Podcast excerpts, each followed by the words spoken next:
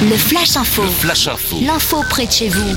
Bonjour à tous, Menton Actu, ce qu'il ne fallait pas rater aujourd'hui, les informations en audio du bassin mentonais sur Radio Topside. Ce lundi à 16h30, une soixantaine de personnes se réunissaient à Menton sur l'esplanade Francis Palmero pour manifester contre les mesures sanitaires en vigueur dans le département, appelant à un retour à la vie normale. Pas de grandes pancartes ou de slogans clamés à répétition, plutôt des tambours, des guitares et quelques flûtes.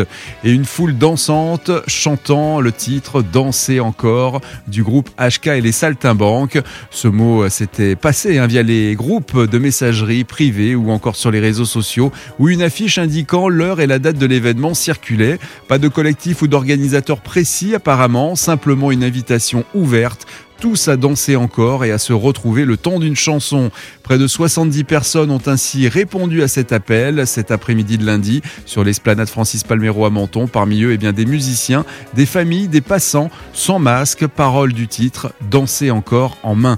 Depuis plusieurs semaines, cette chanson du groupe nordiste HK et les Saltimbanques fait l'objet de nombreuses reprises sur les places publiques partout en France. Devenu un véritable hymne anti-confinement, les paroles du titre dénoncent l'absurdité sur ordonnance, les mesures autoritaires ou encore les relents sécuritaires, des mesures restrictives prises depuis le début de la crise sanitaire. Protéger sa plantation et la nature, c'est le pari de l'Association pour la promotion du citron de menton. La PCM a commandé 5000 larves de coccinelle européennes pour lutter contre les insectes ravageurs.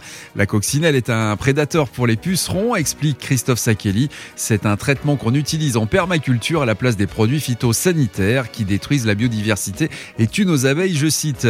Le producteur d'agrumes et apiculteur de la vallée de Gorbio avait déjà fait l'expérience à titre personnel. Il s'est dit qu'il allait en faire profiter ses adhérents.